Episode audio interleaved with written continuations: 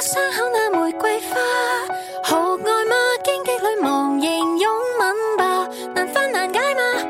放清相愛吧。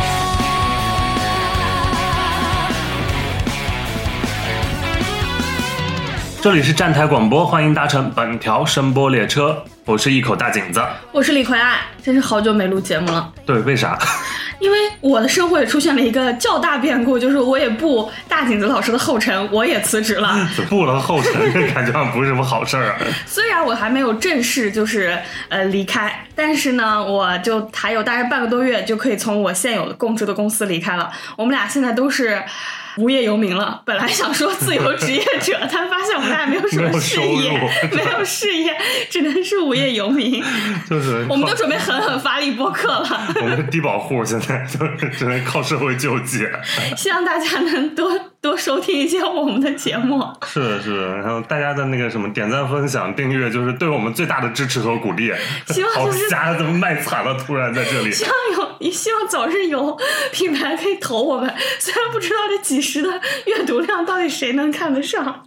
我希望能推一些就是猫猫咪用品或者宠物用品。我们真的很想接那个品牌啊，那个狗狗用品也可以。我家有狗狗，他家有猫猫。是是是，我们都可以接，我们不挑活，什么用品都可以。其实，好，这段太瞎了，但我会保留的。好好说，我们聊一聊中秋档的电影，在今天中秋佳节之际。对对对，今天刚好是中秋节，然后我们相聚在这里，没想到要聊的就还是中秋档这些电影，还是这些电影。嗯，OK，中秋档其实一直不算是比较大的档期，然后往年的票房表现也都比不上什么清明、五一、端午这些其他小长假。嗯，但今年的中秋档比较特别的一点就是在于，因为今年的清明、五一、端午全部就是都歇了，对，所以就是中秋档相当于是今年的第二个大档期，就上一除了春节档之外，对上一次这么热闹还是春节档，就有这么多的新片上映，还是春节。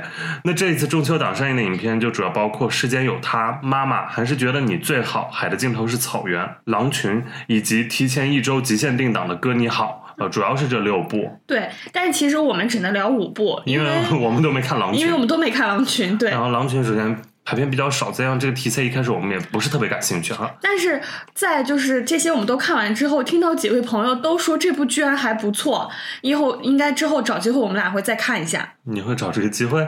对，我想看一下的。啊，我倒一般，就是因为感觉还是其实《战狼》加《红海》这一类我就都嗯。对，但是他们说这一部就没有输出什么强烈的意识形态，只是就是那种爽无脑打，我还蛮想看一下的。我觉得在大荧幕上看应该解压。嗯。啊，应该。就是那种直接只给的刺激的那种东西，嗯，但是它的营销就是厕所营销，我实在是有点。那段真的是，但是哎，刚好这个也想聊两句，就是我看到那个的时候，你作为男性有一种就是。不是，是不是？我没有不是，但我是觉得这个营销上不了台面，是上不了台面的东西。但是，呃，我跟另外一个我们共同的女性朋友都觉得，经常凝视女性 这句话就是在凝凝视男性，你们男性也该好好被凝视一下了吧？我是觉得没有这种凝视感，因为这确实是在厕所之前我也见到的话，只不过他作为一个电影的营销，拿这种厕所段子来用，就有点上不了台面，是是恶是比较恶臭的营销了。嗯，是。那我们就说归正传，还是回到我们。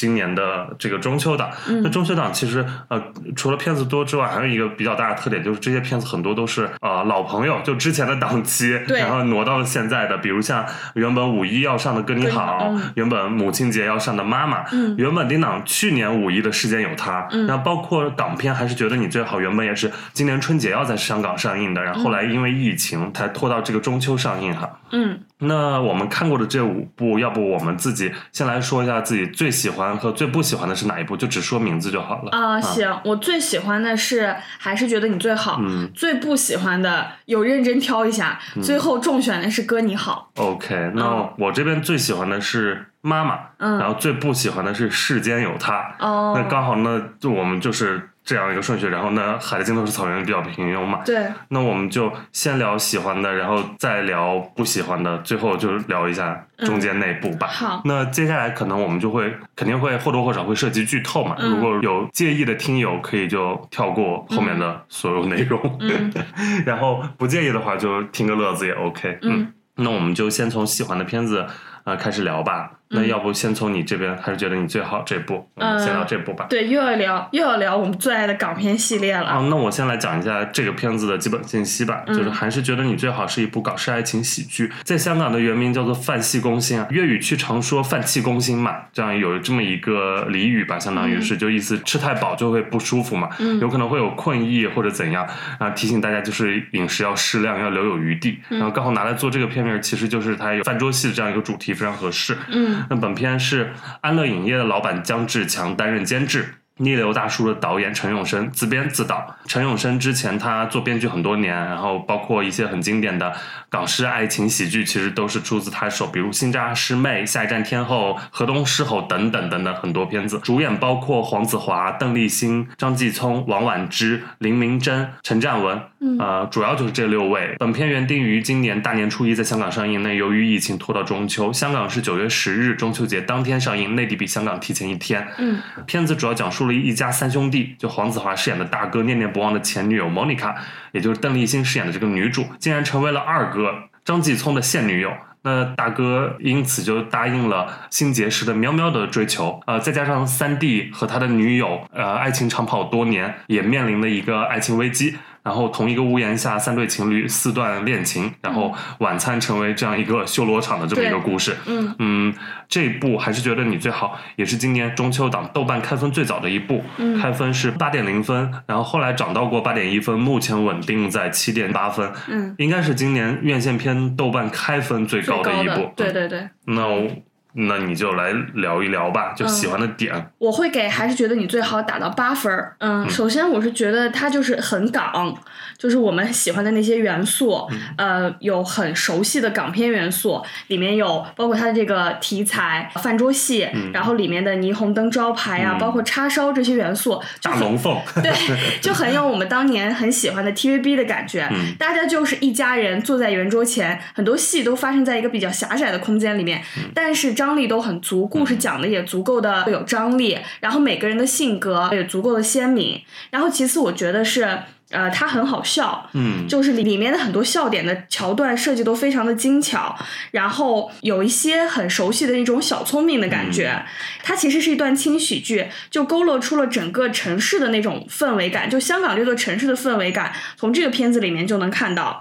然后他对里面三对人物的感情塑造我也很喜欢，就是它是一些成年人之间的爱情，就每个人不论是爱和恨都没有包袱，就不像看有些内地的电影或者电视剧，每个人都背着牌坊在生活，他们每个人就是爱就是爱，恨就是恨，然后中间的中间地带也过渡的非常好，就让我觉得。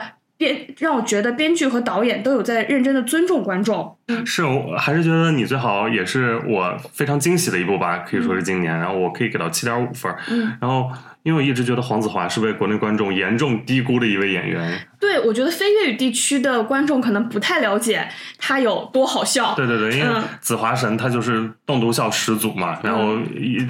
当年就是，无论是他自己在线下的一些演出，还是 TVB 的那些呃经典电视剧，然后他的形象都非常的一个很好笑，然后很市井打工人，然后就为我们发声的这样一个角色。而且很好笑的是，我在看这部电影之前，我正好正在重刷《男亲女爱》，男亲女爱真的非常好笑，对，打工人必看，要下班要抓要准点下班。对，五点了可以下班，所以他这一次终于算是有自己的一个主角的片子在内地上映然后本身就是非常好看的一个看点，然后光看他的表演，然后而且这个片子。都是餐桌戏，这点也很特别。然后包括主角的他这个房，他这个家就是一个老餐厅改造的，嗯，就是一啊个厂。反正就是做叉烧的这样一个店，嗯嗯，改造的，其实还是饮食男女嘛，食色性也的这些东西。嗯然后我觉得他这个美食戏是跟人物关系一直是有勾连的。哦契合在一起。对，他不是有一个等人齐开饭这样一个嗯点嘛？就是它里面我记得应该是四场吧，嗯，反正我印象比较深，就四场晚餐。然后第一场就是很正统的，就是做那些港式料理，什么红烧猪蹄、梅菜扣肉这些。嗯那当时人物关系还比较就是稳定的一个状态。对，就是大家相互就是交代人物关系。对，嗯，然后但第二场就是呃，王婉之就开始做一些很鬼马的分子料理了，猪拌牛、牛拌牛拌猪鱼拌蟹、蟹拌鱼，反正就是呃就是一个互相在扮演的这样一个。对，其实跟人物关系也有点契合。暗喻嗯那个阶段，就是像大哥和喵喵扮情侣啊，然后大哥莫妮卡扮不熟啊，就是、嗯是这个人物关系在里面。嗯。然后第三场就是那场餐桌大战嘛，嗯。就一切关系都就彻底坏坏掉了这样一个状态，很疯狂的一个一场戏。嗯。那最后大哥的又做叉烧，然后让家人们都回到家，对。家人在呃家就在，对。传递这样一个家的理念啊。嗯。我觉得他一家人要齐齐整整，就是嗯。他整个这个美食戏跟他的呃整个这个人物关系是玩的还比较合适的，比较巧妙的。嗯，然后笑点的话，你有什么印象比较深刻的笑点吗？首先是那个说碟子。吃饭饭 是 那段真的蛮好笑的，就明明是那种很年轻、很幼稚的笑点，但被一桌就是那种中年人说出来的时候，尤其是以黄子华那种形象说出来以后，真的是爆笑。我记得当时全场我看的时候，影院真几乎是全场爆笑。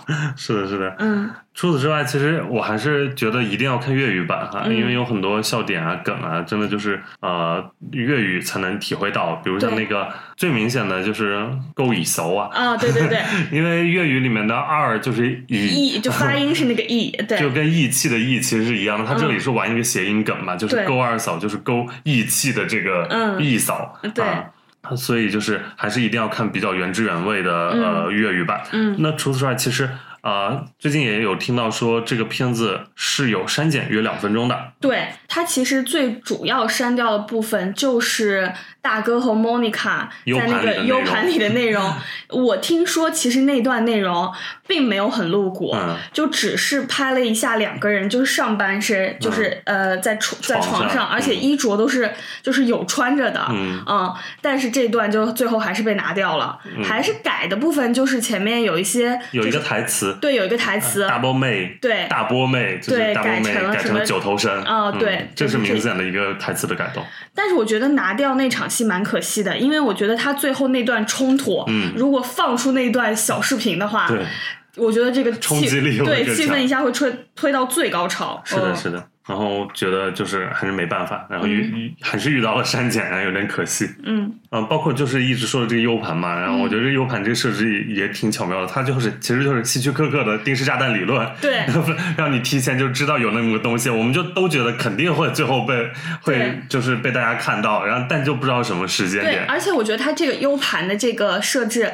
跟嗯、大哥刚好是色盲这件事也有就是、呃相互呼应一下，因为大哥就是分不清那个颜色，嗯所以他们在一开始在找的时候就完全找不到，后来那个 U 盘果真是红色的，是吧？嗯是的。然后那个时候其实我们我们也知道，大哥其实作为一个摄影师来说，他一直就是有色盲这个很大的一个生理、嗯。生理问题。所以就是前面有铺垫，他什么就是黑白摄影会拍的就是更好一更点。嗯。导演那场在映后交流也有说，他其实是想做一种老友记的感觉哈，嗯，然后包括主角的名字也叫莫妮卡，我嗯觉得就整体的这种情景喜剧感其实是很对味的，然后很很好看嘛，嗯。然后包括像老友记，大家也知道里面人物关系也就六个人，对然，后也有就是相互对，也有相互的各种暧昧的组合，然后也有搬家这件事，然后所以邓丽当邓丽欣就是搬家入屋，然后一开始是王婉之先。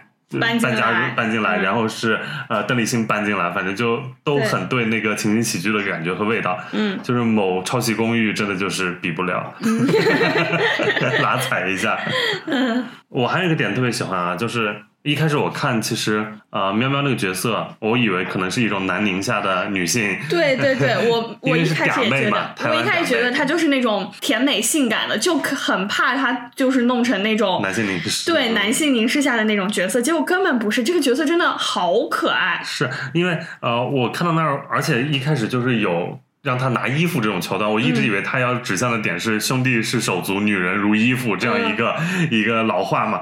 但后来就是你就发现，其实大哥断了二哥的手，在情节里，一开始断了一只，然后到后面就是两 两双臂全部给搞断了。其实发现哦，兄弟是可以断你手足的，女人才不是衣服。然后这片中女性角色都有很强的自我意识，对。然后无论就这三个都是对，这三个都有成长，然后都有觉醒的那个瞬间。对他们感情观念都非常现代啊。嗯你像那个邓丽欣那个，就是我觉得他这部里面演的也非常好，《京都》里面我就发现、啊，邓丽欣就这已经是这样了，就是出来了，跟以前演夜恋车那些小妞电影的时候已经完全不一样了。现在就是一种香港都会女子接班人的状态啊！嗯你尤其是当杨千嬅和郑秀文 已经就是 没办法再演这样的一个嗯三十岁出头的这样的女性的时候，那邓丽欣她现在就非常合适演这个。它里面的每一套造型也很好看，对就是又非常 OL，然后对于呃就是观众来说又很有借鉴性，就是不夸张，嗯。但是又非常美丽，就很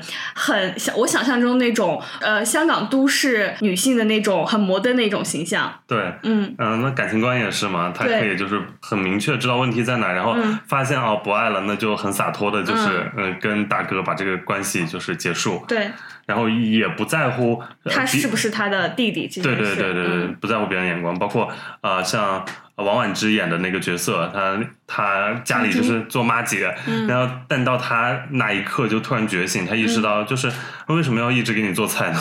对。所以就是这些地方我都还挺喜欢的。对，呃，你怎么看片中就是 Monica 跟大哥抱在一起那个吻？因为我有在看到一些讨论说这个是背德，是就是 是就是违背伦理的。我觉得他这种想法真的太太夸张、太 over 了。是啊，我觉得就是 timing 到了，然后两个人就是对最后一个，嗯可以说告别，也可以测试，反正就是发现没有感觉，OK，那就、嗯就很洒脱啊，很现代，很 open。对，就是我觉得就是，呃，两个人有，但是后来立马就发现是没有感觉了，嗯也没有关系，嗯就是就不存在什么背叛或者是什么。然后我还想分享一个有趣的点是，嗯这个片子当时我跟我老板就一起提前有看过，然后我老板是一个就是四十岁的中年男人，在看到这段的时候非常感慨，说他完全能理解那种就是。就是遇见前女友有一种心理波澜，但两个人就是 真正就是又想要的时候，但是就完全没有感觉的那种 那种千帆过尽的感觉，他在那边感慨了蛮久。你老板不是会听咱们播客吧？好，这段剪你掉。会害怕？能不能放进来？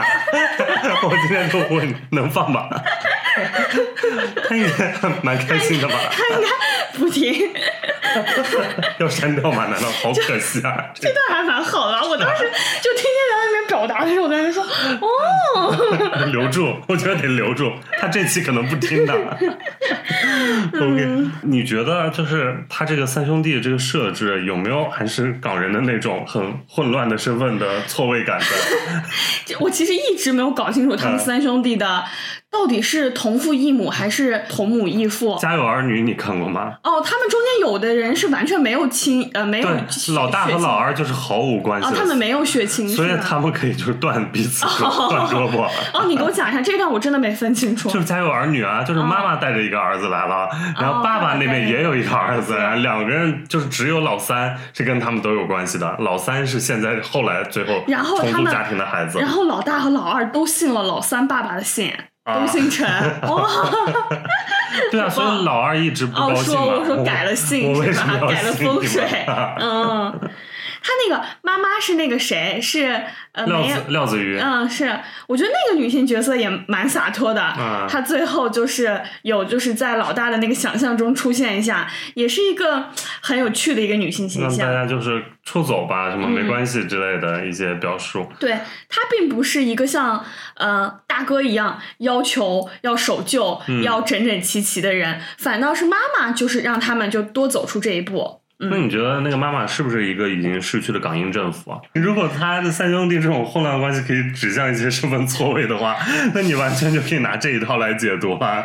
因为色盲他根本分不清颜色，也就是阵营，老港人、港英人 和新港人，谁想离开谁想留下啊？我我觉得这段解读有点，我们过度解读了。我觉得这段是过度解读。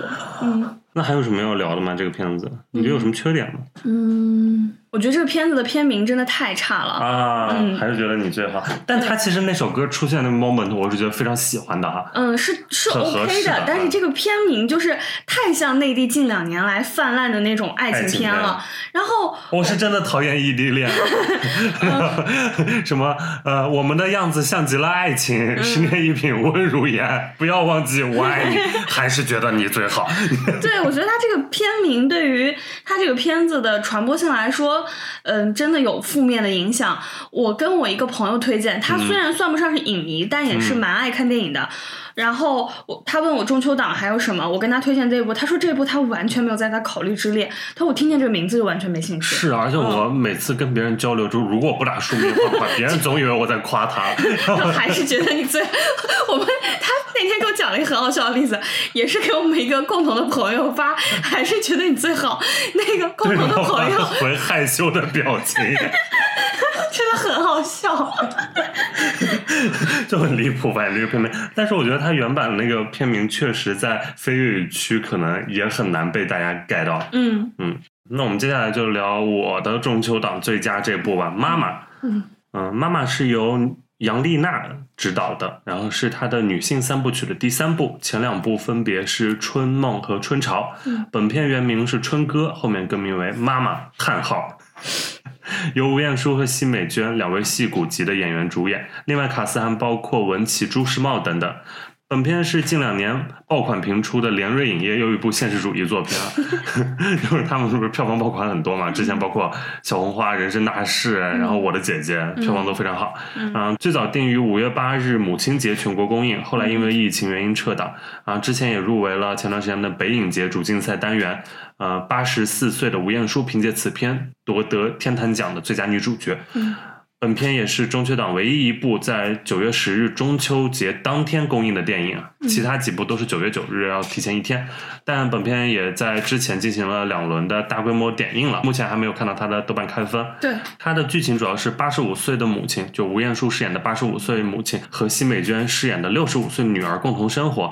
女儿因为背负着对父亲的愧疚，还过着清教徒一般的生活。那阿尔兹海默病让她变成了另外一个人。年迈的母亲就是用她呃付出他顽强的生命力来照顾女儿这样一个故事。嗯我还蛮喜欢的啊，也是我中秋档最喜欢的一部，我可以给到八分。嗯，这部我呃这部我能够打到七分，这篇也是我的第二喜欢。我觉得妈妈这部就是起码观感上比上一部春潮已经好很多了啊。嗯，春潮是春潮是两个就是也是母女嘛，她们比较拧巴的一种关系。对他们也比较拧巴，但是你也不知道他们为啥那么拧巴，就是他们说的话不像他们能说的。嗯那这一部他们也说一些嗯不是那么日常化的台词，但因为设定就是一个知识分子家庭，嗯所以他们没有太生活流的东西，嗯我觉得是比较合理的啊，嗯放在这部里面。嗯而且两位演员表演我都挺嗯，喜欢的他们俩的表演，我觉得是这个片子最大最大的亮点。啊、我觉得真的是就是挑不出来什么毛病。嗯而且，嗯，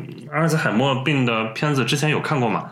但是我是没看过，就是女儿，就是她，就一般都是父亲母亲嗯来得这个病，像《困在时间里》父亲那种。嗯但是很少见，就是这种设定是让孩子来得这个病，然后嗯更年迈的父母来作为照顾的这一方。他这个设置就让他整个就是关注到的这个老年人群。嗯就是更加立体了吧，就更加鲜活了，因为这个困境就是更更难了嘛，嗯相当于把这个难度提升了。嗯嗯，我觉得还是挺有力力道的，他嗯这、这层表达和关注点。而且我觉得他对阿兹海默症的这个呃关注有一个不太一样的点，就是之前我呃了解到的阿兹海默症可能比较浅显，就只是他失忆，然后失去就是自我照顾能力什么的。然后其实我因为这部电影，后来我又查了一下，其实阿兹海默症最重要的一个是，它会放大你之前悲伤的那种嗯情绪。它就是你像嗯、呃，你就像奚美娟饰演那个角色，就嗯冯继珍。本来是一个很优雅高知的女性，在患病之后，反倒变成了一个暴躁，然后开始讲脏话，疯狂呃，疯狂的这个女性。就其实她她这个病，对于我觉得对于家人来说最沉痛的一点是，它会放大人性，它会放大你这个人性格中很大的一部分的缺点。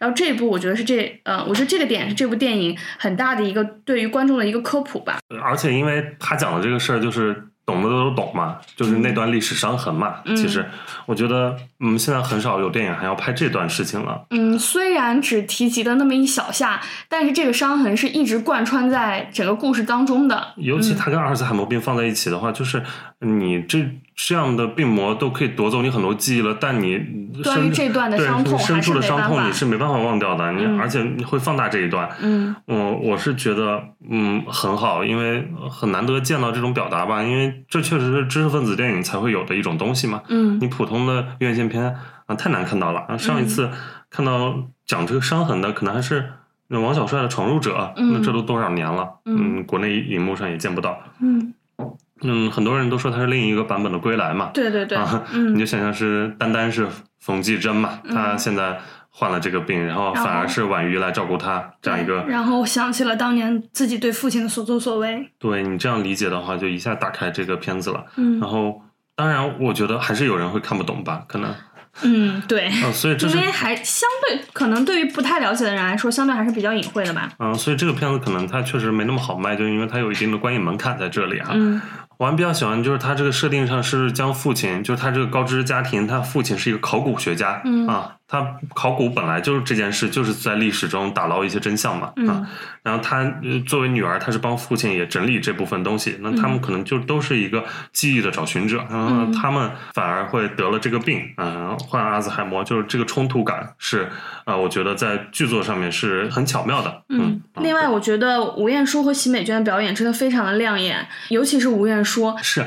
因为吴彦姝这几年就是电影也非常多嘛，嗯就是不管好片烂片，但是她的表演确实都是非常稳定的，嗯而且大家都非常喜欢她，就是觉得年老师也能像她一样优雅，就是是一个非常好的状态。但很多人可能不知道，就是我查她的一些资料，因为我也很奇怪，为什么这个女演员是她是直接出现就是一个老年人的形象了。我也有查 这个，因为就是那大部分的老年中老年女演员，可能我们都是从她年轻的时候看她看到老看到老。嗯，那吴彦姝为什么？然后就发现，就是她可能她之前是话剧团，然后对她一她照顾丈夫，然后又照顾自己的父亲，对也就是她把就是反正家人都照顾的离开之后，然后对现在才重回这个表演事业里面。嗯所以她可能本身她的整个个人经历，才能让她有那种更加充沛的一种女性的力量吧。嗯。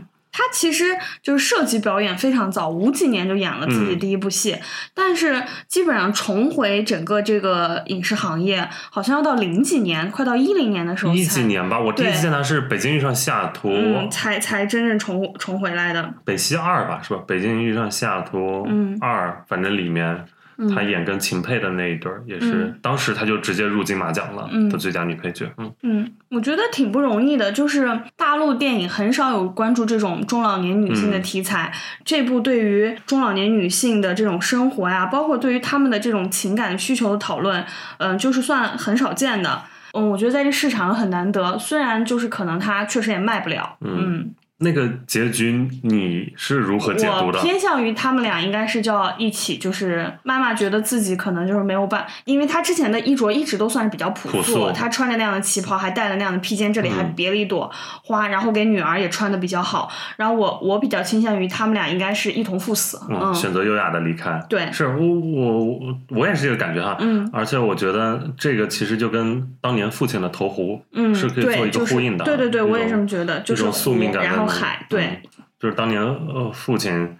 其实，其实投壶也是要用自己最后的力气，可能保留自己残存的那些体面和尊严嘛。嗯那到如今的他们母女，可能也是就做出了相同的选择，嗯然后以那种最优雅的方式，然后离开。嗯因为他们在老人院其实看到，可能他们如果再继续下去就会成为像不太好的那种状态嗯。就是对于他们来说，那种生活可能是没有尊严的。嗯，嗯是他们没办法接受的嘛，嗯所以他们个体他们能够选择保全的，可能只有最后的这些尊严和体面了哈。嗯就是那种刺痛感，我是觉得蛮扎心的，因为就是两代人，他们还是在面对这样的事情。嗯然后那一种可能是人为，一种是就是无法抵抗的这种嗯病魔，嗯但是人都是很难保全自己的一些尊严和体面的。嗯。嗯。呃，你觉得缺点的部分呢？我就呃文琪那个角色吧，对我，我觉得文琪那个角色非常突兀，啊是，就是我能理解导演想要用那个角色，就是一个更为年轻的女性闯入他们的生活，并且带来一个不知道父亲是谁的孩子嗯。的一种延续性，但我觉得他整个处理的就不太好。嗯，嗯，尤其是文琪回来的那一段儿，就是拍的很像一个公益广告似的那种，对那一套镜头欢快的音乐，然后音乐，吹着嗯泡泡，然后大扫除声音，什么四世同堂，就是对 就就那种那种泡沫感啊、虚假感都和这个片子其他地方都很不一样，就很很突兀，嗯觉得有点奇怪啊。我觉得，嗯、有两段配乐我也非常不喜欢，一段嗯是那个只就是在说那个世上只有妈妈好之后，就直接起了大段的那个世上只有妈妈好世上只有妈妈好悠扬的音乐，嗯我真的我觉得那段给我的观感非常不好。然后包括最，我觉得最后那个就是在海边的那个戏，嗯也是太大段的音乐开嗯铺太满，然后开大太大声，反倒把那个情感张力给减弱了。嗯我觉得那段音乐拿掉，就只有那种海浪的声音，嗯包括两个人那种嬉笑的声音，然后最后淡掉，我觉得情感力量没准会比现在更高。嗯可能后劲更大一点哈。对你现在他这个就是要做一个强煽情嘛，可能到那个点了。然后还有一个问题就是，它最后片尾出现那种真实的嗯阿兹海默症的那个，我这个片子最热泪盈眶的部分，其实就是在最后就出现真实的那个阿兹海默症的患者出现的时候，就包括他们想妈妈呀什么那段，那段我真的有点难以抵抗。但是我觉得这段很犯规，你这段就像《青春光线》的爱情片最后里面放真实的情侣访谈一样。OK，、嗯因为其实杨丽娜这个导演，她最早她做纪录片，嗯她其实一直有关注就是老人这个群体。啊。他前三部纪录片全部都是拍老人的，嗯所以可能他一直也想表达这部分东西。然后他后面这些电影又其实都或多或少会在提及伤痕嘛，嗯啊，历史伤痕这一块儿。嗯呃，我是很挺欣赏他自己的坚持和表达的啊，嗯起码他不是就是文艺片导演嘛啊，嗯又愿意触及现实主义的东西。嗯嗯，你怎么看？有观众评价说这是史上最强催生电影。我没想到大家会有这个解题思路，呃，可能确实，然后你觉得哦，我没有孩子，那我老了怎么办？嗯大概会抛出这样一个问题出来。嗯但是，难道有孩子就能 就能好很多吗？那那你比如在里面，那冯继珍他的父亲也是有孩子的，为什么他就是嗯没办法？嗯嗯，所以你很多东西都是不能一概而论的吧？嗯，然后这个里面我还有一个点，就是不得不说，他们确实是高级知识分子家庭，嗯然后他们的生活条件也都看得出来是相当优渥的，算是中产阶级吧。是，但是，嗯，他们的生活都呈现出了这样，就难免让我想到，就是普通家庭的人如果遇到这样的情况，那就更是鸡飞狗跳了。是，那普通人可能那还没到阿尔茨海默症，可能就掉到河里了。嗯，对，嗯，比如引入尘烟，大家都有。对，最近的爆款都是，嗯那更现实的一种触、嗯触达观众的方式吧，嗯可能说是。说个题外话，嗯。你知不知道杨丽娜演过贾樟柯的《站台我》？那天看到了，就是她演赵涛旁边一个跟她一起跳舞的女人，是吧？是是嗯，我看了那张年轻照片，完全认不出来。哦，那她现在就是完全一个寸头的那种嗯状态，很干练。OK，那聊完两部我们比较就觉得比较好的，然后我们嗯现在就开始直接炮轰一下比较差的吧，就火力全开。那先从你讨厌的这部，你最讨厌的《哥你好》开始吧。《哥你好》的导演是指导过2019年票房黑马老师好的张鸾。那嗯张栾他的艺名其实叫张鹤栾，你知不知道？他是 德云社的鹤字辈弟子啊。你不知道？是是我不知道啊，他跟孟鹤堂他们都是一辈儿的。那他为什么做了导演？他所以老师好是当时是于谦儿于谦儿啊，于谦儿嗯主演的，然后他现在就成功之后，现在就开始当导演了。嗯然后呢，这一部就是麻花的演员比较多吧，主演是常远、马丽、魏翔，然后还有贾冰嗯等等。那他讲述的是魏翔饰演的老五，呃，他患了阿尔茨海默症，对，又是这个病，然后他、呃病重昏迷，然后常远饰演的儿子小五意外获得了穿越时空的力量，嗯。决定回到八十年代撮合玛丽饰演的妈妈嗯。跟他爸爸这样的一段关系的这个故事哈。就是有奇幻色彩的一个喜剧，然后家庭片这样一个片子，然后它也是之前定档五一，然后因为疫情撤档，在本月就是它提前一周极限定档，目前它的票房成绩是中秋档这几部里面最好的，嗯。猫眼预测是二点九亿，嗯，嗯。呃，那我们就来开始，嗯，火力全开吧，哎，这部我就不评分了，就是我没有想到我还能在今时今日，我还能在电影院看到这种保大保小，然后什么是个儿子。就是这样的这种这种讨论，就是过时陈旧无意义嗯的的烂讨论为什么还在有？嗯，然后里面这种所谓的穿越逻辑也毫无逻辑，嗯就是一会儿是掉下来穿了，一会儿就能像快银一样迅速的穿了。对对对，他给那个贾冰就是弄一桌子菜，那是为啥呢？那一段就是像快银一样的穿了，然后前面博士吧，反 正就是那一类的超级英雄。对，前面那个就是跟呃李焕英一样，就是掉下来是没办法控制的，是掉落式的摔。但他还有一套逻辑是要念出一个当时的一个一个文字，然后再一一对，然后后面也后面也没有了。而且他还最可怕是做了一大套公式，你记不记得在白板上面就是算，然后到哪一天怎样对我怎样，像一个硬科幻的电影。就是他前面的主题是这个男的是一个 loser，人到三十五千块钱拿不出来，然后后面在。后面在玻璃板上开始写物理公式了，然后中间我有一段我也我一度以为他就会像《独行月球》里的沈腾一样，就开始体现自己是个工程师什么的，就真的然后自己。然后就是还是就是场景化、小品化，嗯这些都不说了。然后中间最我我有一个点一直没搞明白，就是他不是要靠那个戒指才能穿嘛？嗯中间有一段是。就是他看到他爸妈结婚那段，嗯就是把那个戒指放下了，嗯然后走了，是咋咋回去的？放下走了之后，他不是回去又发现灯上面还有一个戒指他，是咋回去的？他他好像他是不是拔戒指就能走？他之前的设定然后呢？然后就拔了戒指放在那自己再走。就拔的那一瞬间都，他有时候是拔完就拿在手上，然后就回到现在。那他那一次可能拔出来立刻松手，然后就回到现在。好好好好好。我是这样为他圆的。还有他最后那个什么自己，最后活见鬼那段，最后活见鬼那段，我当时看到这段，我就问朋友：“我说是活见鬼了吗？为什么他妈就穿着打篮球的衣服 就出现活见鬼那段就是脐带绕颈那段，不就是抄蝴蝶效应？嗯，嗯，就是最后就是中间给了一个，就是有一个人骑着那个电动滑板 那段，我本来就没有看到那段出现的时候，我说中间切这个镜头是啥意思？我万万没有想到最后玛丽又出现了，而且那个人应该不是玛丽没，有给正脸。对他最后就对呀、可能那时候玛丽已经杀青了，他们就是找了一个特型，过来提了一下得，。我觉得是开放式的，因为你让玛丽出现，真的也很扯。就我们可以各自理解和解读，也也有可能就是一个跟玛丽相似的一个形象出现了，又唤起他们这段记忆。更可怕吧？他 他爸最后跟一个就是相似的人在一起，更可怕吧？他爸也没有在，他爸就是带着当年的一些就是明爱意明，但明看向。明就是饱含饱含泪水，双眼都是爱意的投射进去了呀。对，但你也很多电影都是那种，然后最后认错人啊，不好意思。我听到的版本是 他们本来拍了嗯，玛丽又穿回去的的那个内容。双穿，对他们本来是双穿了，哦结果自己发现圆不上了，就把那段拿，对，就拿掉了，就嘘，别说话。就别问了。对，嗯，妈呀，这个片儿真的是，火箭鬼，首先因为这个穿越到父母年轻时，这个戏剧结构就非常老套，嗯尤其这两年。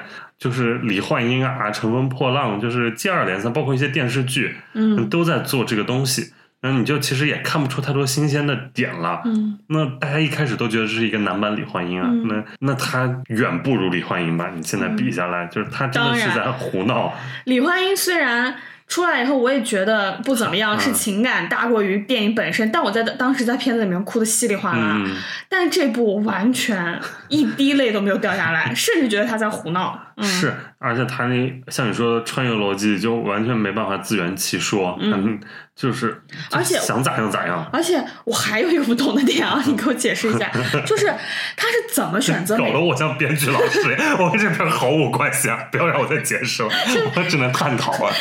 怎么就确定自己要穿到哪个时候？就是他念出他念出那个时间点的那句话，中间有几段也没有念，直接就回去了。他是有有有，他只不过没有拍他念这件事。你说哪一段吧？就是他穿过去给他妈的杯子里放药，要让他妈打胎。说妈只是什么，只是打胎药，不伤身子他。他没演出来，但是因为他那个时候，就是当他把父母重新撮合在一起之后，嗯，他妈的日记本就恢复了，嗯他就可以随时就念到。那他为什么？不穿到他妈怀怀他之前呢？他妈怀他之前然啊，他就你的意思就是让他直接就是让他妈他爸就不要认识了。不，我觉得认识就可以不怀上这个孩子。怎么就是那一晚就是 想办法不是，那他？为什么？你看哪就是按照那个他那个肚子，他那个肚子已经 已经是一个大月份的肚子了，嗯给他妈下堕胎药，这合理吗？就是。就我在站在一个女性角度说，妈，这只是堕胎药，不伤身体。我真的在这在电影是院，我真的而且有点愤怒了他。那个烂笑话就是，而且魏翔喝到之后还要变身，这就是在什么小品，就对啊好烂啊！就是你自你为什么非要给你妈堕胎，不能让你爸就是 就是结扎不能让你爸结扎呢？因为那没办法，因为他可能知道父母还是想要这个孩子的，只不过没有想到会难产嘛。就是我干嘛要为他们辩驳啊？我说，嗯，是啊，就你看李焕英，就贾玲这种女导演，嗯，过去只能想就是要让妈妈开心快嗯乐，实现妈妈在年轻时候没有实现的一些东西。对对对。然后男的穿过去给妈下堕胎药，然不后是男的穿回去，不是掉到女澡堂，就是女厕所，要么就是妇产手术室。对，你说男的想象的就是去找妈妈，就是在能是这些东西。你这种还是当然没办法比了。你贾玲那个无论如何都有一种女性的东西在对，温柔是嗯在的，哪怕他嗯电影技法不好，但她情感绝对是真挚的。嗯，嗯，就还是女导演就跟男导演的区别嘛，嗯你拍这个东西，那段我也就是觉得看的非常尬，就是孩子出生以后，他那个开始就是这里开始着开始弱了手，对，对像魔 像魔戒一样开始灼烧。灼烧。嗯哎，后面他是什么？我感觉到你的力量已经弱了，是不是？我的这还有 怎么感觉出来？妈妈是怎么在母体里跟孩子对话，然后解脱了他脐带绕颈这件事？他能回到娘胎里就已经很不合理了吧？就我是 真没想到，就是而且当时我觉得，如果他能把自己真的杀了，那就绝了。我会就觉得哇，真的很厉害，对，如果他真的能把能选择自自杀然后拯救成全母亲成全母亲。我会觉得还有点东西。结果就是哇，嗯 他强任他强，然后什么什么老娘更要强，就是我就是整个一个大不懂。嗯哦，我我是觉得真的，他这个男导演的问题还是怎样，就是里面塑造的女性都是大有问题啊。嗯里面两个女性角色就是比较重笔墨的嗯，还有俩女，那个一个就是主角玛丽，就是一个娘道化身嘛，娘道对。标兵三八红旗手，一定要生，一定要生出来，什么保小，对然后，就是在工。在工作中一定要赢了男性，嗯。就是很厉害，嗯。是工作标兵。但是，一旦遇到生儿子的情况，嗯。就一定要生出一个儿子来。是，那另外一位就是就是完全负面的女性形象，绿，茶，绿茶，贪慕虚荣，然后这种，嗯，这就是呃，这就是男导演中能想象到的两种女性形象，哦。一种就是纯正面，但是还是能生儿子，也是他正面的一部分。对，是组成他这个人美好品质的一个环节；嗯另一部分就是完全负面的绿茶，然后贪慕虚荣，人尽可夫，然后见 就见异见异思思迁。嗯嗯，对，嗯，很可怕。然后，嗯，那里面你觉得有任何笑点吗？我中间还真没咋笑，然后并且对于周围人笑，就是产生一种不太理解的。东北粤语那块儿，我周围有人笑，但我也觉得很不好笑。我那儿笑的最厉害的是。就是他模仿快银给 给贾冰置办了一桌子菜，他们觉得这爆笑。爆笑啊！啊 我只能冷笑啊！然后我们那场出来，我周围嗯哇，那个口罩哭湿，就旁边的说，我说那口罩口罩都哭湿了，他就说，就一直在那抽是被泣。母爱感动到是吧？对，哦，嗯那我当然觉得母爱是值得歌颂的，但这样的母爱就是很可怕。但是你不是还是要推荐给你妈去看吗？因为我是觉得，起码这个片子，那你看它票房表现，确实它是现在这个档期最下沉的哈。嗯啊，嗯。我要推荐我爸妈去看妈妈，我觉得他们也会不适吧，嗯就是我解释的也很多，嗯，然后他们也看得很绝望，可能会，嗯，毕竟我妈也生出儿子了，不好意思啊，没有说生儿子就很厉害，这段要保留好吗？这当然，行，那我就那我就不推荐给我妈了，因为毕竟我妈也没有生出儿子来。你让你妈看妈妈，母女俩就是一种女性力量在。好，这段要保留啊。好，那其他我也没啥想说的了。这个片子，那我们就讲下一部，刚好要推荐给妈妈。那《世间有他》其实也是一个一个选择吧。呃，《世间有他》是我整个这个档期最不喜欢一部。我先时间有他是我们俩一块儿看的。是我先简单介绍一下吧。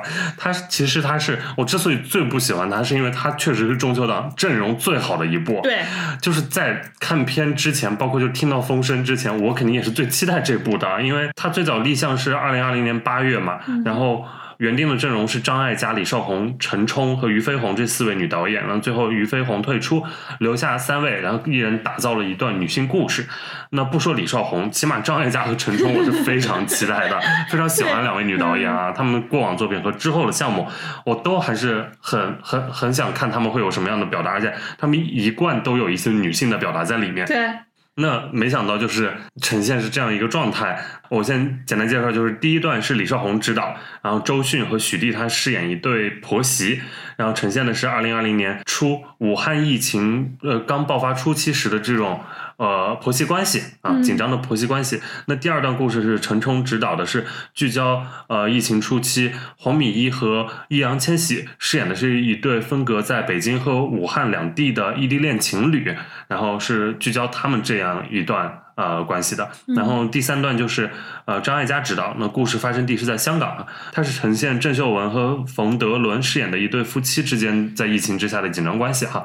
那反正就是探讨这种三组关系，然后都是女性主角，呃，女导演呈现，然后不同的城市，呃。我个人我是觉得大失所望啊！对这个片子，呃，其中就是如坐针毡嘛，观影体验。尤其是第一段非常可怕，李少红导演啊，我这人谢你，我真的会谢。就是他就是婆媳大战，然后无无限在放大这个婆媳之间的矛盾，对，就毫无缘由，我也不懂为什么你女导演就是要在这样一个题材里，你不是要做什么女性表达？为什么你这段？生病的是女性，照顾家人的是女性，主动隔离的是女性，寻找医疗物资源的也是女性，女性之间还要有矛盾。对，然后里面白客那个角色，啊，就作为全片中唯一的男性，啊，形象呈现也非常的令人生厌。就是我是男的，看起来都非常讨厌这样的男的。对他最后，尤其是在那个摘下口罩要做什么妈宝男那一段，什么我们同事都笑话我是妈宝男。我想告诉他们，妈宝怎么了？下辈子我还要做妈宝男。当时就是不止我，我觉得全场观众就都是一种不不理解，就就是疑惑。你说他媚男吧，他女性形象做的不好，但男的男性形象同样做的令人生厌啊。是啊，而且就是他女性婆媳矛盾那一段也是，周迅就选择离开然后，又离又离开不了，因为疫情。然后那我就在那淋一场雨吧，淋一场雨回家，然后我们就和解了。对，一通电话，然后大家一笑泯恩仇。就是嗯，我就所有的一切，无论是矛盾还是和解，都是莫名其妙的。在我这儿看来，我非常不喜欢这个故事。嗯，这个也是我嗯最不喜欢的三个里面最不喜欢的一段。然后，对于想要看这部电影的观众说，如果你能忍过前三分之一的话，你再进场。因为就很烂，而且毫无亮点吧。就是李少红可能近几年都缺乏亮点了，就是嗯。包括之前马可仕作城什么的，也都是对，也是有一种他的片子里感觉就少一根骨，就能把整个东西串起来的一个精气神儿，就所有东西都软绵绵无力，然后又松散，嗯，就是又想制造强冲突，但你那个冲突就是又站不住脚，对一些。婆婆妈妈的东西，然后婆婆妈妈又无意义的东西，又没有生活感。八点档的婆媳剧，你你这一家人，你搞得一人一个房间，又是敲门，又是疯狂消毒的，然后你还要，哎呀，反正就是这种婆媳矛盾太像电视剧了，就那种正午阳光比较糙的那些电视剧，可能才会有这样的呃人物的塑造。啊。那后面一段第二段陈冲的话，我觉得还行，就是还算有亮点吧，就是他起码我能看到他的想法吧。导演是想做这样异地恋，然后做手机，嗯用手机屏幕来呃区隔就是外面的世界和自己内心的世界，然后包括他也用颜色做区隔嘛，就是那现实世界就是黑白的，那现在我们也能感受到。嗯 然后那，手机里的可能是一份嗯就是远方的爱意，也可能就是嗯想要逃离的一个出口吧。嗯。你觉得这段怎么样？我觉得出发点是好的，嗯但整体的表演和呈现来说太平庸了。嗯，嗯，就没有什么亮点。然后，呃，那个年轻女演员叫什么？黄米一黄米一和易烊千玺的表演也没有什么亮点。嗯然后，嗯，他又他想做那种嗯生活化的东西，嗯我能感觉到，就是包括那个女主角她姥姥、她父母，包括她周围朋友的，嗯嗯，我觉得他那个氛围感，他想做氛围感，我能 get 到，但是他呈现来说做的并不好。然后他那个创意，我觉得就只是一个比较好的创意，嗯但是他坐在里面，呃，完成度不高。我觉得他就是一个两三句话就能讲清楚的一个点，但是他就硬把它撑成了一个短片。不过幸好的是，他没有撑成一个长片。嗯嗯是，我是觉得这个可能更适合更短的篇幅，对十分钟以内，对，这样一个短片，做一个，嗯、只是你要把这个形式做出来。对，做一个形式的话，我觉得会好一点。嗯，嗯我也我也是，就现在这个时长确实有点拖沓。嗯第三段的话，就是张艾嘉拍的这段啊，我是个人比较喜欢这一段嗯，，这段相对来说是这三个里面最好的一段了。也就是比较完整吧，自己嗯作为他那个独立的一部分。对，然后，嗯，他的主角因为新闻工作者这样一个身份嘛，他本身就比较方便呈现一些社会观察和社会记录，那就是呃，他夫妻双方都是做这个的。嗯然后我们从郑秀文的视角可以看到很多呃疫情下的香港的那个状态，嗯港人的状态，嗯呃，城市的状态，嗯、包括里面他遇到了什么那对父子啊，嗯啊、失业啊，嗯然后然再如何应对这个这么大的这个问题对，的嗯这，个风险，包括还有后嗯面就是育儿什么的，我嗯觉得是有呃有有可取性的。我这段比较喜欢的其实并不是呃郑秀文和冯德伦的对手戏，我我相对比较喜欢的是郑秀文和他那个菲佣的那一段，啊，是是是，嗯，那一段还蛮让我想到那个沦落人。罗马，罗马是不是有点抬太高了？啊！你想罗马，嗯罗马高吧？有点太高了哈。就是沦落人因为也是菲佣嘛，嗯，啊，我我就觉得就是那种女主人和一个菲佣啊。在这种期间，反倒产生了一种情感连接。啊，明白，呃，就是他这边哄着呃主呃就是主人的这个孩子睡了，然后那边又开始给自己的孩子唱那个歌，然后嗯，郑秀文妈妈那个角色就鲍起静那个角色，嗯。可能对他这个菲佣很不满意，嫌他这嫌他那的，但是两个人反倒在就是疫情之下，然后丈夫又缺失嗯。的情况下，两个人反正建立起了一种纯粹的女性之间的情感力量的、嗯呃支撑，我觉得这个这一点我还蛮喜欢的。嗯，我想到沦落人是因为沦落人不也就有菲佣他们嗯私下聚会啊、那种嗯场景互相聊天，嗯那这里面不是鲍起静会打电话跟郑秀文说什么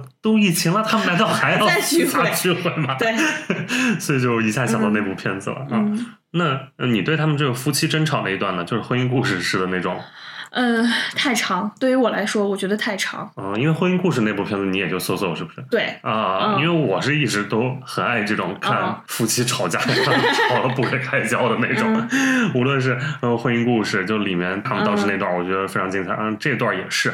然后郑秀文和冯德伦，我是觉得冯德伦的表演稍微差一点，郑秀文的表演嗯，好一些。好一点，嗯嗯然后呃，去年我看的那部周子阳的《乌海》，里面也有一段非常精彩的，就是很长的夫妻吵架，嗯。呃甚至最后把家差不多都砸了的那种。我发现了，嗯我我我对这个的不耐受点是在于，我没办法看中产阶级夫妻吵架。我如果是如果是那个什么的话，我就很爱；如果是万箭穿心那种，啊，我就会很爱。然后我可能就是就是我觉得他们还是太中产，太有距离感了。还太是还是太有距距离感了。就是，嗯，我觉得到最后两个人的关系出现问题、吵架，嗯，有太多可以吵的地方，而不就是如果两个人还在探讨情感的话，那就还是很中产。我觉得确实，你只有到中产阶段，你才能就是这么专注注于情感，情感的需求什么呃个人实现跟家庭付出这种。因为你再往下一点的夫妻，肯定都是柴米油盐里面打转着。对，一些更简单的工作或者一些认识的新的人，就这种比较比较就本土狗还是更喜欢 看一些底层市民阶级的吵吵架，正午阳光式的吵架，那我应该按理说那一段呀，都不理解。不自洽。除此之外，就是张艾嘉这段儿我还挺喜欢，就是他刚好放到两个时间点，他有讲。哦，有新有讲新冠，也有讲 SARS。对他从嗯。SARS 到新冠嘛，他之之前那段同样是疫情，但是两个人是戴着口罩可以接吻，那到这一段大家好像口罩会戴的更厚了，然后距离也更远了，嗯。然后你就发现其实很多事情都在变化吧，就是同样的是疫情，然后但是好像这这一次确实要更难一些。又要讲，没有讲没没有什么隐身的，就讲到这就好了。我是整体这个片子还有一点我特别不理解哈，就是为什么就是你这个世间有她这个女性片子里面的这三个妈都非常可怕。就是许娣那个妈，就是嗯很很不好的形象，刻薄的刻薄婆婆婆啊妈，就是只宠自己的儿子，嗯儿子的儿子，就是我估计就是也是会为了小儿就是保小的这样一个母亲。对，肯定是。然后第二段黄敏一他那个妈也很可怕，嗯，就是她是那种有点反派感觉在里面，就是为了不想让女儿走，然后举报。举报跟社区举报。对，嗯这就是嗯北京这个地方，那可能是有这个传统还是怎么样的，也不知道。嗯 不知道往前是不是就是妈妈里面经历过的一些事儿，她也在里面 参与其中过啊。按他那年龄来算算，应该有经历过是。差不多吧。对，然后，对啊，你感觉他们家还有知识分子家庭，那对大姨弹钢琴呢，对是吧？很难说以前干过啥事儿的，嗯你现在搞这些。那第三呢这个鲍起静这个还算可爱了，比较市井嘛，但是也会就是嚼舌根而已，就是聊聊菲佣的坏话什么的。对，所以我就觉得，嗯为什么 为什么这些形象都是这样的？你不是一个女性主义的片子吗？但是我觉得。这里面比较公平的一点是，嗯这里面男的也都不讨喜，就是全面崩坏对，。全面崩坏，就每一个就是它里面的都不太讨喜，也就不存在千玺算很好的角色吧，在里面。哦，这这现在是不是已经不方便说了？这已经成为这个片儿的一个舆情问题了，甚至。嗯，那就不展开不展开讲讲了演员了。嗯，你们巴图还挺可爱的，我好久没见。好久没见了。嗯，好，刚聊粉饰，那我们就再聊一部吧，嗯就是我们都觉得很平庸的那部《海海的尽头的尽头》，是草原海，的尽头是草原，海草，呃，对，它在我这儿反正就是一个很中间的，对，就是一个嗯中间。那我嗯我先来介绍一下，那《海的尽头是草原》，它导演是尔冬升啊，尔冬升是个大导啊，嗯尔导，对但他近几近，但他近些年就北上之后作品都非常一般。对，我我是路人甲，口碑中等，也就豆瓣七分哈。嗯三少爷的剑四点八分，就是一个烂片。嗯那最出圈的，他近些年表现可能是上个综艺《演员请就位》里面一些辣评。嗯 那这一次《海的尽头是草原》，他用的都是基本上很多就是这档综艺上认识的演员。对。马苏、王锵、丁程鑫、曹骏、王楚然这些。那出不过他起码就是很遵守诺言吧，对对对，就当年答应你的事，然后我做到就做到了啊。嗯那除此之外，啊，主演还包括就是老戏骨陈宝国，嗯然后还有就是蒙古族音乐剧演员阿云嘎。嗯这个片子它是根据三千孤儿入内蒙这样一个真实的历史事件改编的。嗯它讲述上世纪五十年代末，新中国遭遇严重自然灾害，大批南方孤儿面临营养不足的危机。在这个关头，内蒙古自治区主动向中央请缨，本着接一个活一个撞一个的原则，将近三千名孤儿接到大草原上，交给淳朴善良的牧民们收养。那和妈妈一样啊，这个片子也入围了前不久的北影节天坛奖主竞赛单元。那而且是作为开幕片亮相。嗯，上映当天豆瓣开分七点六分，最高涨到了七点九，目前是稳定在七点五。这部片子我觉得就中规中矩吧。嗯哼，然后我觉得它视听上面也没有什么亮点。嗯我当时看完就觉得，他那个电影，他的右上角如果就是打上哎 CCTV 八，对 左上角还是右上角无所谓，就任意一个 CCTV 对打上。打上 CCTV 八就是非常的浑然天成。我觉得嗯打上 CCTV 八是央视剧，打上 CCTV 一是感动中国的一个小片儿，嗯 就反正它就是电影感但是没办法打 CCTV 六，因为它不电影。电视电影可以吗？他说是最后能打上的只有 CCTV 六。是感觉像是那种小时候我们看过是那种电影频道投拍的一些电视电影。是，它就整体电影感非常弱啊，嗯像很像电视剧级别的。我觉得它这个问题，首先是视听上面没有想法，其没有想法次就是演员们也都中规中矩比较电视剧表演。就是因为马苏本来就是电视剧演员，我当时觉得这次角色已经非常好了。对我当时没觉得他演的有、嗯演的烂，但是也没有什么出彩的地方。我是觉得所有的演员真的跟牧民区别蛮大的。对 就很明显，演员是演员。对，就是我想象不到一个。就不说那个，嗯就小时候的杜思恒是如何成长为最后那个一看就是生活在呃 风吹日晒地方的一个、呃一个老老太太。嗯我也想象不到马苏是怎么如何成为那个百岁老人，他们那个形象差别就太大了。是是是，嗯你真的演员跟那个当地的人就是就是对，就。整个就是就是中间有一个场景，就是马苏进那个蒙古包跟那些领导们聊，就是自己也能不能领养一个孤儿的时候，他完全就跟周围所有人长得都完全不一样。他是一个闯入者，在那一刻就是嗯太格格不入了。对我觉得对，就是还是演员那没有把自己打碎吧。然后当可能导演也没提这个要求，然后再、嗯就大家就是这样就上就行了。你包括就是饥荒年代。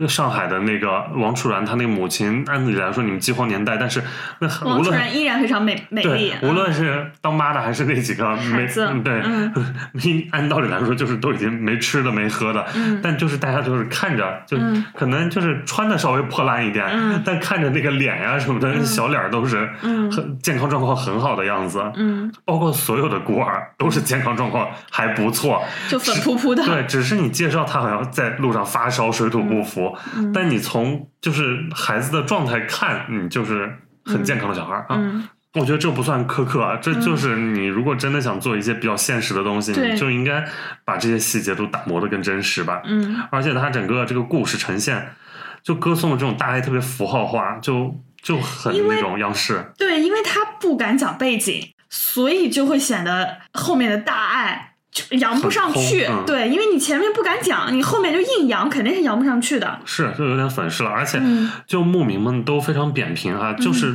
就是那种就是大爱，就莫名的大爱。莫名的大爱，嗯那种无私的、博爱的、无怨无悔的，甚至自己亲生孩子就为你就牺牲了，嗯我们也还是无条件爱你，就是爱你爱你爱你。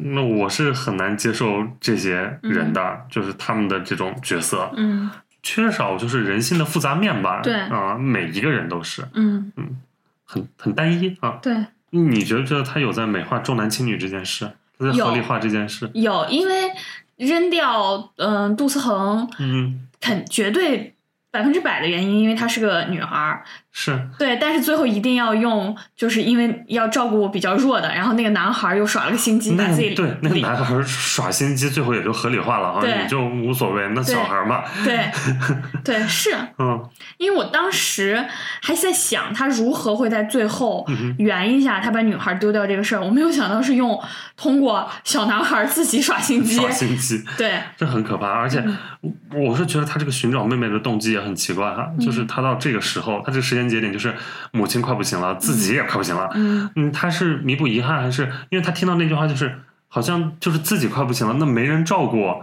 他是想找一个亲人来照顾妈妈，还是照顾自己？他是怕自己走了之后，他因为他也无儿无女，没有任何亲人，所以我就觉得你这个动机，嗯那你早干啥去了？因为这个不是一直以来母亲都是心病，心病，那你发现自己快不行，自己是不是没无力照顾母亲？你想要找一个人转 嫁一下 养老的一些，事宜，对我也不懂，因为他听说这个手术之后，你可能就是要被照顾还是啥的，你就啊不行那我要找妹妹，对。所以我就是嗯都很不理解这些事情，嗯嗯然后中间那段他插的那个呃导游兄弟那一段也莫名其妙的，啊是是可有可无，嗯，完全就就完全拿掉是没没问题的，嗯。嗯，然后就是我觉得他可以夸不出来自然风光，就是是我觉得是好的我觉。得我们去那儿也能拍的，就是人家就是好。但是你有没有觉觉得整个片子色调怪怪的？你是指现代还是回忆？因为回忆是在黑白嘛，当然怪怪的了整体都怪怪的，偏昏暗。啊！啊，是就不鲜亮对，不亮，啊，就是不好看，就不好看，就有点不好看。嗯，不好看，所以这就是他电影感弱，就电视剧就是这种色调啊，嗯。啊，就很平的那种嗯。色彩，没有层次感，反正它每一张每一幕，所以你就觉得尔冬升就是他近两年那几部烂一点的，不是市场发挥，不是偶然，嗯，看他就是现在就是 一直就这个水平，那我觉得他这一部应该是也没有太想拍成啥样，嗯。就是其实我觉得三千孤儿入内蒙这个题非常好啊，就是有超多可以发挥的空间和挖深挖的点，嗯它就完全都是就是避而不谈的，可对，能就像就浮在表面上选择一个最省力的，然后最轻的方式，然后把这个活儿干完，对。啊、你哪怕不拍，就是呃大背景，你可以就不拍的那么细，那中间的一些就是纠葛，嗯然后挣扎是完全可以做的。嗯，对，但是也没有做。对你包括牧民们都是啥心态？怎么就都开开心心嗯对，的怎么就把孩子放？到我这儿了？养孩子不需要耗费精力吗？不需要花钱吗？南方都穷成那样了，嗯你牧民那啥条件？就是嗯也不至于就是多一个孩子也能就是、嗯好 完全没问题吧？这叫大爱。啊，当然大爱，那草原上就是冰糖都可以试吃的，你看 那段儿，这啥条件啊？你说，哎呀，我真的是那优点有啥优点？就是没有特别尬的地方，哦哦啊没有让我觉得如坐针毡的地方。哦，没有就是让就大翻白眼，对，没有让我大翻白眼的地方。然后最后那个，最后所谓的那个反转吧，嗯。嗯，啊，我就是纳闷，但我觉得前面就是交代到那儿。我就知道，肯定王强要下去要救人，可能就自己就没了。对，那个反转，嗯，对于普通观众来说，没准是一个新意，嗯。但但对于我们来说，可能就是一个，嗯，设置感太强，嗯，嗯。我是很喜欢里面巴德玛老师的表演，就是演那个老年杜思嗯恒，嗯，那就是他那个人的状态就是草原人，然后包他一看就是队友在那里生活，而且就是饱经风霜的那种感觉，那 那种张力，嗯。就是那张脸是就对的。就已经有了，就只要他站在那儿，是对的，就已经是有故事感的，很有那种历史，嗯。一大堆就是几十年的故事，嗯。就直接向我袭来了，哦感觉。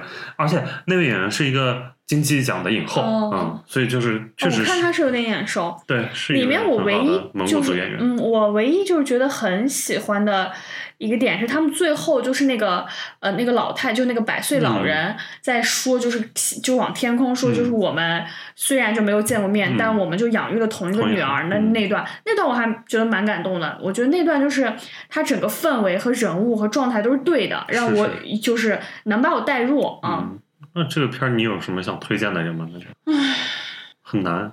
推荐给我妈吧，就我觉得，就是内蒙当地的人看一看，应该会会高兴吧？可能，嗯，因因为其实我老家就是我爷爷就是内蒙人，包对嗯包头人嘛，嗯。所以在里面，因为我我没去过，所以我见识到的也都是非常标志性的 符号化的那些东西，嗯。所以我在里面看到就觉得还是对我而言挺有亲切感的。像他们那边的碗，嗯。就上面的那个外沿会往外嗯。翻一下的，然后包括他们大家喝的奶那种奶茶，嗯。然后我我以前就是小时候在在奶奶家也是喝过的，嗯所以我就觉得这些东西可能对。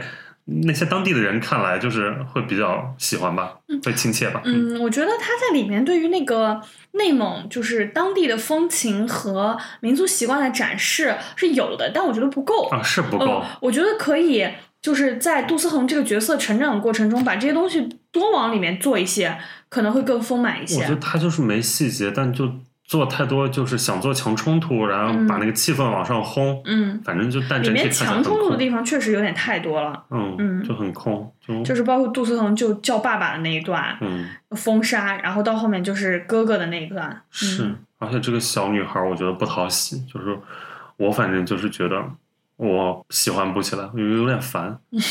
哥哥反是因为为你就是不是哥哥为他而死，而且嗯就是因为他们的任性，嗯这是我个人啊，不太喜欢这种嗯麻烦制造者。当然，这这也侧面就体更体现马苏那个角色额吉的大爱，真的是大爱，嗯，真的大爱。谢谢，感谢有大爱吧。那行，那我们中秋档的也就基本上对呃说差不多了。下一个比较大档期其实是国庆档了，对，也很快了。嗯，你国庆有什么目前有什么期待的片子吗？无名，无名是吗？剩下的都是主旋律。无名也是主旋律啊。是，但是相对来说，我觉得能就是做谍战，能稍微有点意思。那那那那几部，就除了呃那个深深海海以外，那三部就万里归途，嗯长空之王，嗯，中国乒乓，中国乒乓，那 都掷地有声的这种对这三部一看就是大主旋律。嗯，是啊、首先无名，因为导演是陈耳嘛，就是陈耳算是有导演风格的，对，我觉得他包括。视听，包括人物，应该会有一点。但是我对王一博还是有所担忧的。嗯 我觉得王一博王，因为我觉得陈耳的片子是很有腔调的，嗯，但王一博，看看他能不能很好的融入到这个。但我觉得呃，陈耳他的电影里的人，其实你就只要站在那儿都是很有型的嘛。就是我们嗯可能就尽量，比如让这位让他台词少一点啊，或者是多是多走一走走位。连连闫妮在他在陈耳的片子里面 都还蛮有腔调的。是啊，就是，而且主要是那梁朝伟加周迅呢，这样一个阵容，肯定是嗯我也非常期待了。那因为其他几部像《中国乒乓》导演是邓超、于白眉，于白眉就不应该再拍电影。然后呢，其他的就是呃，《万里归途》是饶晓志嘛，对不对 嗯，然后而且那个片子实在是太像《魔家迪沙》了，反正我看来是这样。嗯然后《长空之王》现在就是大家都在拿它对比《壮志凌云》，嗯也是王一博，然后嗯导演是不是特别厉害的导演，嗯反正就是蛮担忧的。那我期待可能除了《无名》之外，比较想看《深海》吧，嗯因为，他那个贴片剧，我在电影院看贴片的时候确实很美。嗯、对，而且田晓鹏就是这么多年大圣之后就一直在打磨这个片子，磨磨的这一剑到底能不能挥出来？而且又是唯一一部不主旋律的嗯啊，所以我还是比较想看这样的一个东西。嗯，中间还有什么吗？这中间就都是一些小片儿了个，。除了那个，我想和你在一起我想和你就本来是要中秋上，后来又往后延了一周。延了一周，嗯都是一些小片子了，嗯应该就没什么。没什么看点了，没有什么能让我有走入影院的动力的这种片子了。嗯而且最近不是疫情又此起彼伏的吗？嗯但是希望就是希望我们能如愿看到国庆档吧。是希望就是不会受太多的影响，嗯也希望呃每个地方的人都能自由的走出家门，想进哪里进哪里，想进影院进影院。嗯嗯，想出去玩出去玩。对，嗯哎，你说现在本来小长假大家可能都是提前规划一些出去玩的事儿，那我们嗯现在就是。只能就是约在家中，然后或者能堂食就已经是就是很好的时候了对，嗯很感恩了。唉也不知道这日子什么时候是个头啊。就这样吧。行吧，嗯，那行，那我们今天就聊这么多。然后大家如果有任何想跟我们互动的，嗯，鼓励大家多多互动，因为我们实在是没有评论，在底下而且我们们没有工作，所以就是，对我们现在超闲的，就是大家任何评论，我们就立立刻回，就可以聊起来了。呃，所以希望大家就是能够点赞啊、评论啊、订阅啊什么的，嗯多多支持吧。然后有任何问题也可以都提出来，嗯我们就是能改的改，不能改的也没办法，就这样了。嗯那我们祝祝大家中秋快乐啊！啊！中秋快乐，忘记这句了。好的，那就谢谢大家的收听，我们下期再见，再见，拜。拜。但我不懂说将来，但我正待你归来。在这心灰的冷冬，共你热烈再相逢，全是我的美梦。但我不懂说将来。但我静静待你歸來，就算春风秋雨中，共你愿望已不同，还是有点故梦想倾吐。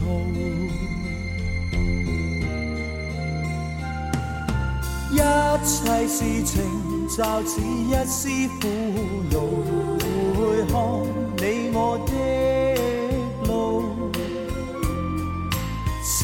情是愛，是緣是痛，今日我卻竟都不知道，我依然，而我竟然。還是覺得你最好。即使你離開，情未改。這漫長夜里，誰人是你所愛？花不自盛開，愛漸如大海。假使你懷念我，為何獨處感慨？即使你離開，我熱情未改。這漫長夜裏，誰人是你所愛？